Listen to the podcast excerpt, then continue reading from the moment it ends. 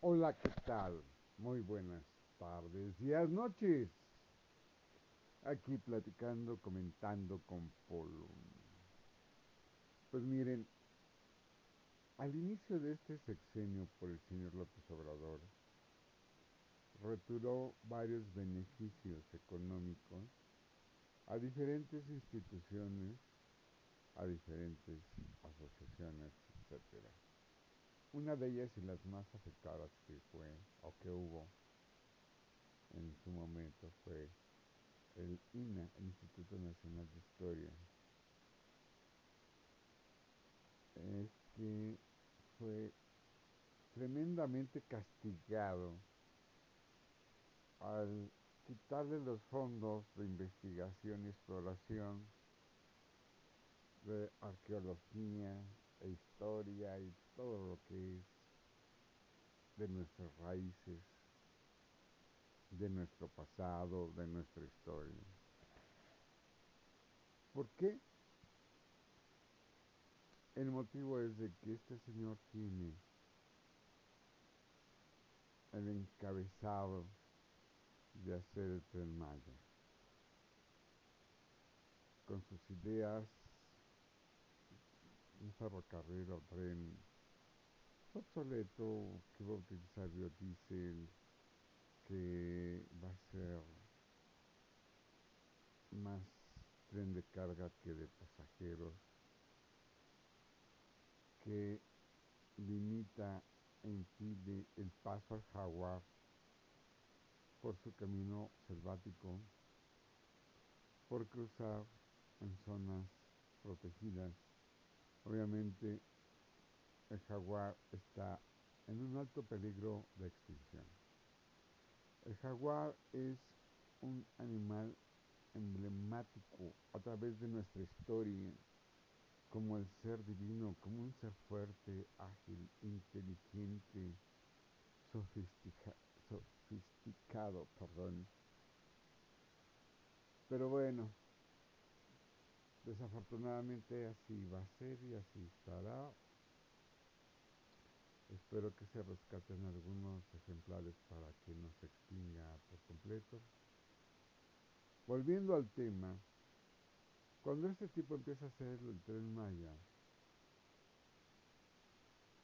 los investigadores arqueólogos le dijeron que no lo podía hacer porque iba a dañar muchas zonas arqueológicas y se oponían directamente a la creación, construcción, diseño del tren Maya, que le llaman el tren de la muerte, porque pues, va a matar a muchos animalitos.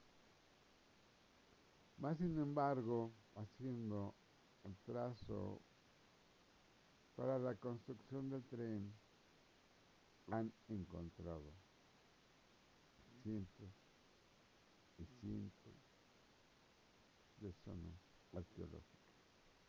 O sea que de lugar de que este cuarto los perjudicara para que no evitaran el paso del tren Maya, pues en realidad está invirtiendo gran cantidad, eh, eh, vamos a llamarle así como daño colateral para encontrar vestigios arqueológicos en gran en lo que es su trayectoria en lo que es algo que sorprende al mundo a nuestra cultura. Todos, todos, todos los días encuentran alguna zona arqueológica que hay que evaluar la importancia, ¿verdad? Este, si nada más era una población pequeña o toda una ciudad. Pero se han encontrado aquí al señor que no le gusta la arqueología, que trató de hacerla a un lado, ha salido altamente beneficiada por la construcción del tren Esto nos agrada, nos gusta, este daño colateral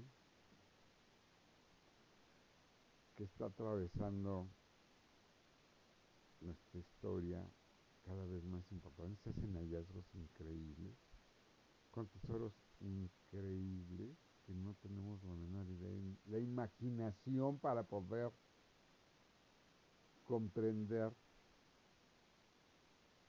las civilizaciones de aquellos entonces para fabricar manualmente una cantidad de instrumentos, tanto para una casa, para una cocina, para, vamos a llamarle de alguna manera, ¿no? A sus tiempos y tecnología, la industrialización de los alimentos, la guerra sobre todo, ¿verdad? O su protección. Es, es muy bonito. A mí en lo particular eh, me encanta la arqueología, en donde aquí hay una hay, hay leyes que muchas veces no entiendo ni comprendo, ¿verdad? Porque, bueno, entiendo y comprendo que tanto la Cámara de Diputados como senadores son una, ¿cómo les podemos llamar? Parvada de imbéciles ignorantes. Aquí, por ejemplo, hay un gran problema en la arqueología. Los centros arqueológicos son saqueados y piezas son vendidas y muchas de ellas, no importando el tamaño, las sacan de la República Mexicana. Hay mucha gente que tiene piezas en su colección privada mas sin embargo muchas de ellas no se conoce, no, no se sabe de ellas. Entonces eh, se propuso en algún tiempo que estuviese permitido la venta de piezas arqueológicas, los cuales dijeron que no. Eh, los diputados senadores pero tampoco puedes tú tener piezas arqueológicas. Entonces, ¿qué onda? O sea, yo digo, soy mexicano, me gusta la arqueología, quiero conservar las piezas, puesto que sé que han sido, se han conservado a través del tiempo. Terremotos, lluvias, sequías. Y aparte de todo lo más importante que hubo una invasión. Y después de la invasión pasaron muchos años y hay muchas piezas casi intactas. Creo que vale la pena la conservación de estas piezas. Desafortunadamente, el INA no cuenta con el capital suficiente como para resguardar, clasificar y ordenar las piezas. Pero sí, y yo me cuento entre ellos, habemos personas que tenemos una buena colección de piezas arqueológicas que las resguardamos para un futuro, para las futuras generaciones. Ahora, el te puede otorgar un permiso para la custodia de las piezas, en donde tú no las puedes vender, pero sí las puedes tener. Pero es como un préstamo que te da la nación, como que es un favor que te están haciendo por cuidar, cuidarles las piezas a ellos. Les digo porque yo las tengo registradas ante el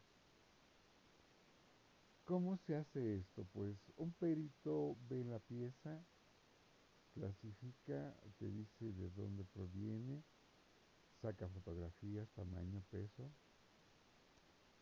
y le ponen una insignia que no maltrata la pieza, oculta y te da el certificado de que te puedes tenerlo, que tienes que estar bajo las reglas, mejor dicho, las leyes en donde te impide la venta y el traslado. Si las vas a trasladar por cambio de domicilio, tienes que dar aviso al INA. Eh, ¿Cómo se da el aviso? Pues es por escrito, en donde tienes que decirle la marca del carro, el color, las placas. Tienes que alquilar este policía bancaria para que supuestamente, no importa si es de gran o, de gran valor o menor valor la pieza, debes de informarle, debes de ir con custodia. Además, tienes que decir cuál es la trayectoria que vas a seguir para el traslado de las piezas. Bastante complicado. Ahora, si se les ocurre hacer una exposición bajo el tema de cierta... Ellos te pueden pedir las piezas en un tiempo indefinido para esa exposición. Ahora, han salido de nuestro país piezas muy hermosas, muy bonitas, de muy, muy alta calidad de creación. Y se han subastado, se han subastado. Han sido subastadas cantidades enormes de, piezas arqueológicas. Que, pues, por publicidad o por uh, noticias,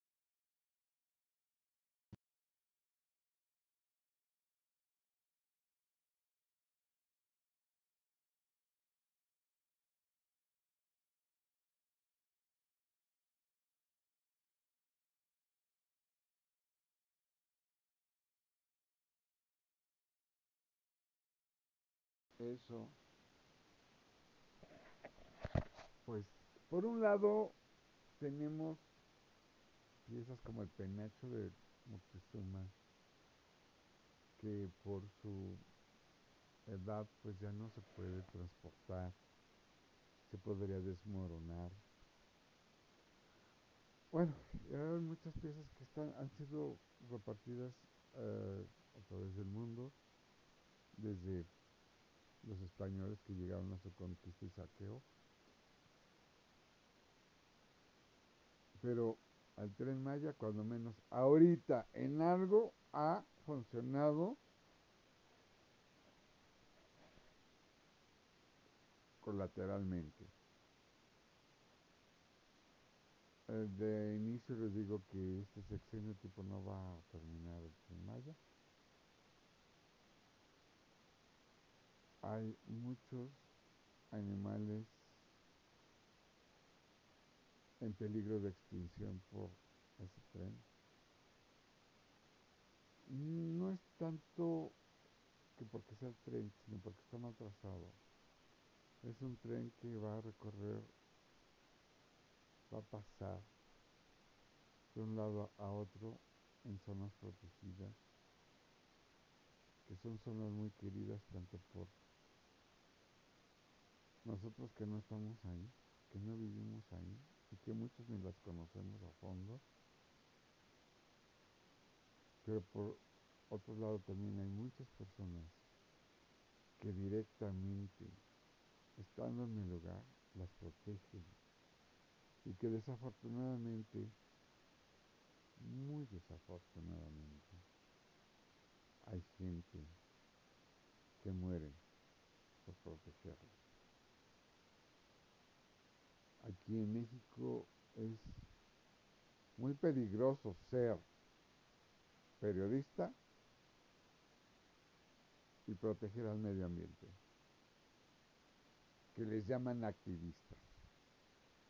Son los que más mueren en una lucha sin armas, en una guerra ideológica. ¿Contra quién? Solamente hay dos. Van en contra de dos raíces ideológicas. El Estado como gobierno y por el enriquecimiento industrial. Se pelean por esas dos ideas tremendas que hay, pero en fin.